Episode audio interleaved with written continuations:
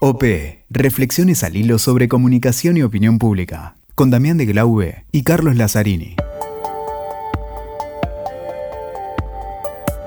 Hola, ¿cómo están? Bueno, estamos en el tercer episodio de OP, este podcast de opinión pública, de comunicación política. Estamos con Damián de Glau conversando en este episodio eh, sobre la fake news. Otra vez, para aquellos que escucharon... De nuevo, de nuevo la fake news. Para aquellos que escucharon el episodio 2, abordamos el tema de la fake news desde la mirada de los especialistas, de los que estudian el tema. Pero nos había quedado en el tintero, queríamos conversar un poco también con los directores de los medios digitales o con los periodistas especializados, aquellos que todo el tiempo reciben fake news, todo el tiempo reciben noticias falsas. ¿Sabés que los periodistas se resisten un poco a hablar de fake news porque ellos dicen, no existe la noticia falsa, digamos, lo que es falso no es noticia.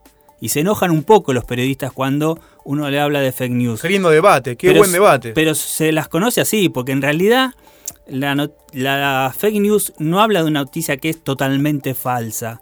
Se agarra de algo verosímil, de algo que la gente puede creer que es verdad, y sobre eso montan una mentira. Y además se legitima en un medio. Si se legitima en un medio. ¿Y qué hacen los periodistas? ¿Qué forma de control? Bueno, hemos, visto varias herramientas, los gigantes tecnológicos tratando de limitar porque va su prestigio, su reputación.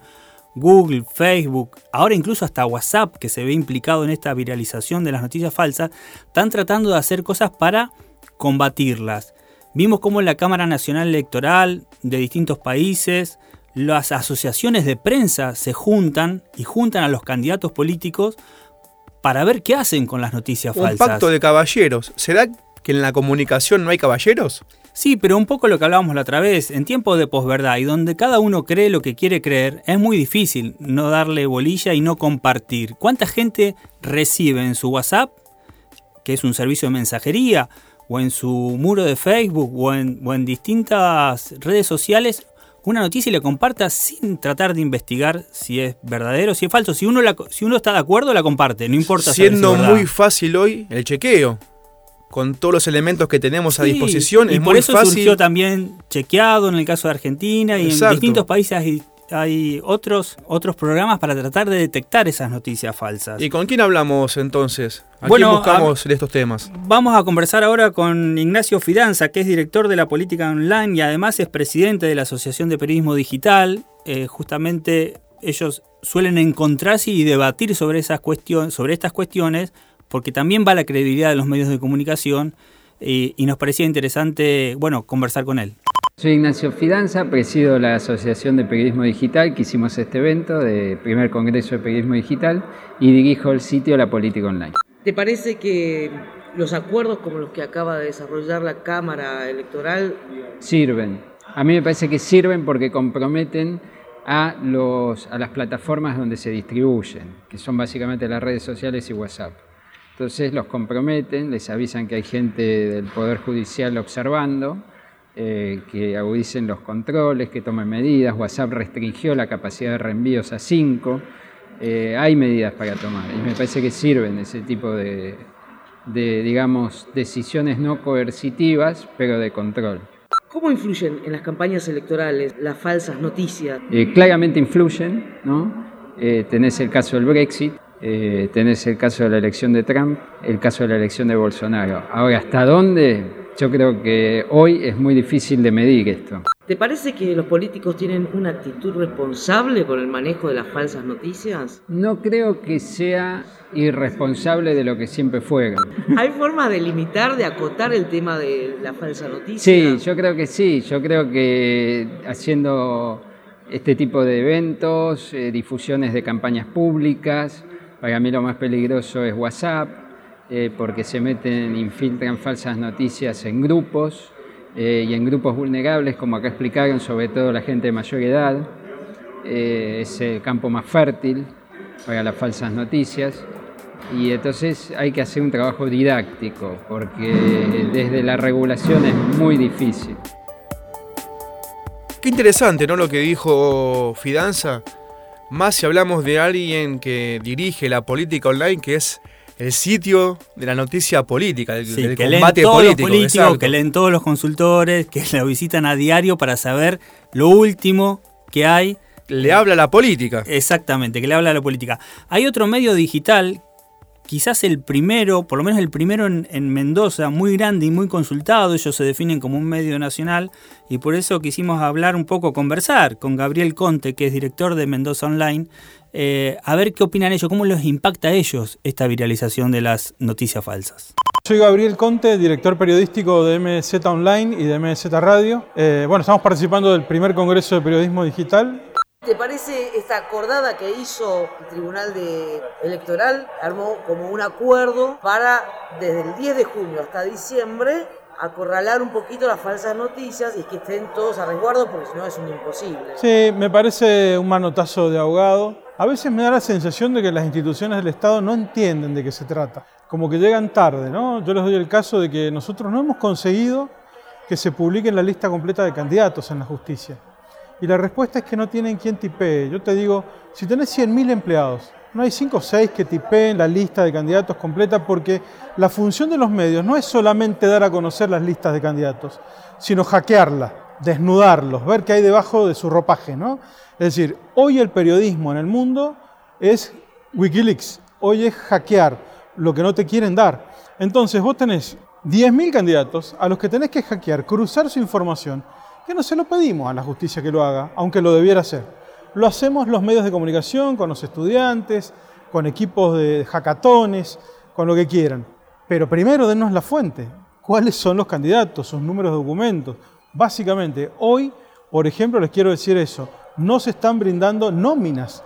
Por lo tanto, a la hora de votar, hacen acuerdos en la justicia, evitemos que hayan fake news, pero va a ser una fake news la boleta electoral porque esa persona no ha sido chequeada como corresponde. ¿Te parece que incide, que afecta una campaña política, una cuestión electoral, una opinión pública? Sí, sí, sí, inciden muchísimo porque mucha gente sube mentiras en contra o a favor de alguien, no siempre es a favor, en contra o a favor, y hay mucha gente dispuesta a que le mientan. Hay tanto descrédito entre nosotros, yo con vos, vos conmigo, con el juez, con el intendente, con el canal de televisión, hay tanta desconfianza en este país que le querés a cualquiera, inclusive el que te miente. Y a veces querés que te mientan porque lo que querés es corroborar tu propia idea de las cosas. No querés que nadie lo chequee, querés que te apoyen en tu idea y buscas medios que te respalden. Por eso hay tanta división. Hay gente que si ve TN no va a ver nunca C5N. Cuando en realidad lo que tendríamos que hacer es zapping para saber cómo pensamos nosotros todo eso que nos están largando, porque hay muchas fake news en cosas que creemos que son información. ¿no? Hay que tratar, tenemos una gran responsabilidad los ciudadanos para desaprender conceptos en lugar de aprender nuevas cosas. Tenemos tanto que tenemos que empezar a elegir. Yo coincido con muchos de los panelistas en que siempre hubo noticias falsas. Siempre las ha habido. De hecho, en la Argentina tiene historias falsas. La gente lo puede reconocer. Acá ha habido etapas en la Argentina en donde una dictadura u otra, o un gobierno hegemónico u otro, nos han metido en la cabeza formas de vivir que no tienen nada que ver con lo que estaba pasando, es decir, creencias. Nos creemos un montón de cosas que no son reales y por lo tanto no sabemos un montón de otras cosas. Les voy a contar una anécdota. Nosotros tenemos, yo soy de Mendoza, una provincia donde se habla solo de la vitivinicultura, porque desde que llegó la inmigración hubo vitivinicultura y se generó una gran industria muy poderosa a nivel económico y borró la historia criolla, la historia anterior. Y recién ahora se está descubriendo que antes de 1840, Mendoza exportaba jabones no solamente a toda Sudamérica, sino a Estados Unidos, al oeste, a California, y era una potencia internacional en la elaboración de jabones, como lo había sido Egipto en algún momento, Francia en otro momento de la historia. No, no lo sabía nadie, lo ha descubierto un investigador ahora, porque hubo fake news. Eh, quien dominaba contó una historia distinta. Los únicos exitosos fueron los inmigrantes, y antes nadie hacía nada con éxito. Es más, ni siquiera dicen que los canales de riego los hicieron los Huarpes. Tal cual, la, tal cual. La fake news más grande de América. Hay que contar todo, digamos, ¿no? Y por lo tanto, digo, que hoy haya fake news no es para asustarse, es para corregirlo. Y nosotros decimos eso. Bueno, nunca debimos irnos de las tres fuentes. Yo creo que hoy el periodismo le tiene que dar bola a lo que sale en las redes sociales. Un tweet es importante, depende de quién lo tenga, si es real o no, pero tenemos que averiguarlo. ¿Es real o es fake? ¿El Facebook es real o es mentira? Lo de Instagram. ¿Fue una filmación real, la del presidente o la del gobernador la de no sé quién, haciendo tal cosa o es una mentira? Porque se le da veracidad por el solo hecho de estar en una red. Pero ahí hay que chequear múltiples veces para saber si es verdad. Le tenemos que dar bolilla. Si a vos te dicen, por ejemplo, acaba de, caso de Mendoza, acaba de temblar y no lo sentiste, vas a esperar la información del Instituto Nacional de Prevención Sísmica. Pero a la vez, mucha gente en las redes va a preguntar, ¿ustedes lo sintieron? Entonces, evidentemente que hubo un temblor. Ahora, no podemos decir cuán catastrófico fue o cuán leve fue hasta que lleguemos a la información crucial, que es lo que tenemos que dar, no generar pánico, sino ayudarnos. Digo, volvemos a un principio. ¿Somos medios para ganar, ganar y tener éxito o somos medios de triple impacto? De para impactar social, ecológicamente, económicamente en la comunidad en la que estamos, ¿no? Qué interesante lo que, lo que dice, ¿no?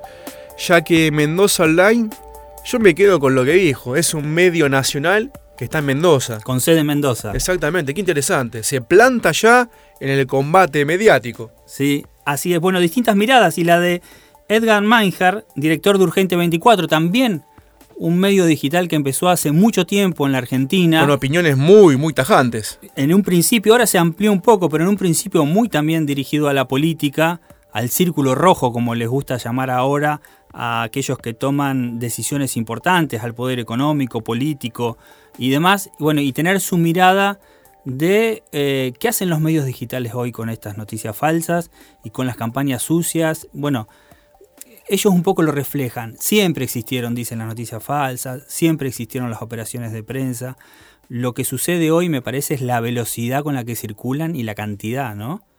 Y cómo todo ese volumen de información no chequeada influye en la opinión pública. Mi nombre es Edgar Meinhardt, yo soy el fundador y director de urgente24.com.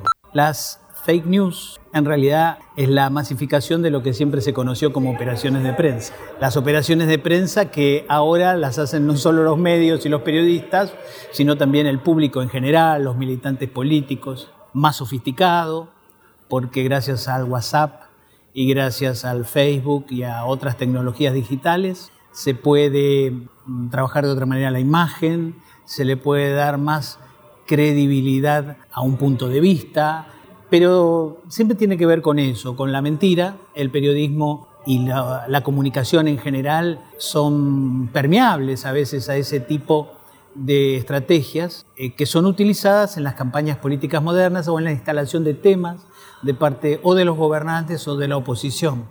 Creo que hay que crear conciencia en la opinión pública, creo que hay que crear eh, formas de, de establecer la ética de los periodistas y de los medios y creo que hay que estimular la condena a ese tipo de prácticas. Hay un acuerdo ahora, una acordada que hizo la Cámara Electoral desde junio hasta diciembre. Va a haber como un código de ética, digamos, de, para luchar contra las fake news. Sí, sí, yo respeto mucho a la Cámara Nacional Electoral, pero por ejemplo, un diario importante de cabecera de la Argentina publicó una noticia enorme vinculada al desarrollo de la campaña política y el candidato o precandidato Sergio Massa salió a, desmentirlo de inmediato por un tuit y la información eh, evidentemente no se había verificado. Entonces yo pregunto, ¿la fake news incluye a las noticias no, verificadas o no?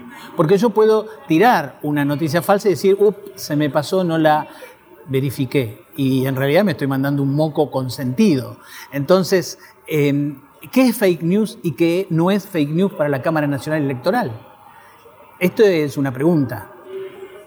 ¿Influyen en la opinión pública las fake news? ¿Pueden modificar un electorado? Tanto el triunfo de Donald Trump en Estados Unidos como el de Jair Mesías Bolsonaro en Brasil tuvieron fundamentados en campañas de fake news que lograron que la gente creyera.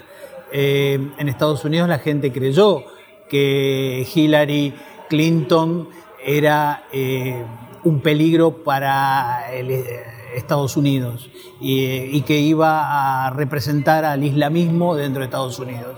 Y en Brasil eh, la gente creyó que había un acuerdo secreto de Lula y los jueces para salir en libertad si ganaban, qué sé yo. La gente a veces cree, porque yo siempre me acuerdo de Alejandro Romay, que una vez le llevé una idea para hacer un programa y me dijo, Mire, Manjar, yo tengo el manual Capeluz de tercer grado acá.